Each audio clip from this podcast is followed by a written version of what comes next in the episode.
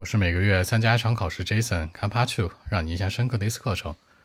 Describe a course to impress you a lot，是关于健康的课程，如何膳食饮食合理搭配，吃水果、蔬菜、鱼肉什么的，以及如何吃快餐，吃完之后怎么运动相关的，非常有用的课程。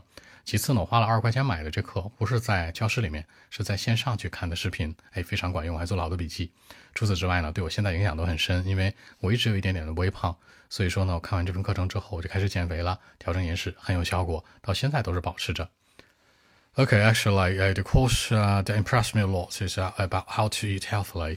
It was all about how to eat in a healthy way in everyday life. You know, the life can be very busy. The fruit, vegetables, and meat, especially the fast food, you know, KFC, uh, McDonald's, or some local snacks, of course.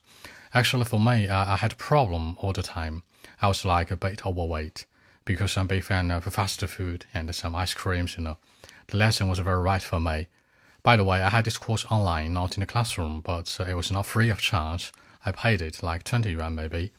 A friend of mine told me to do that. During the lesson, like uh, two hours long, maybe very long, I took some notes, certainly, some important point of the lesson. At the beginning, for me, I didn't trust it at all.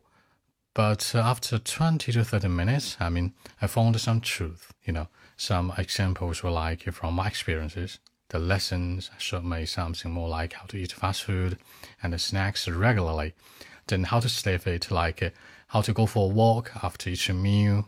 I mean, I've learned a lot actually. So this course was like a new start of my healthy life, very important in my life. That's it. 好，吃出健康的课程，How to eat healthily。那超爱什么什么快餐和冰淇淋。I'm a big fan of、uh, fast food and ice cream。那不免费的，not free of charge。真相真理，some truth。根本不相信，I didn't trust it at all。微信 b 一七六九三九一零七。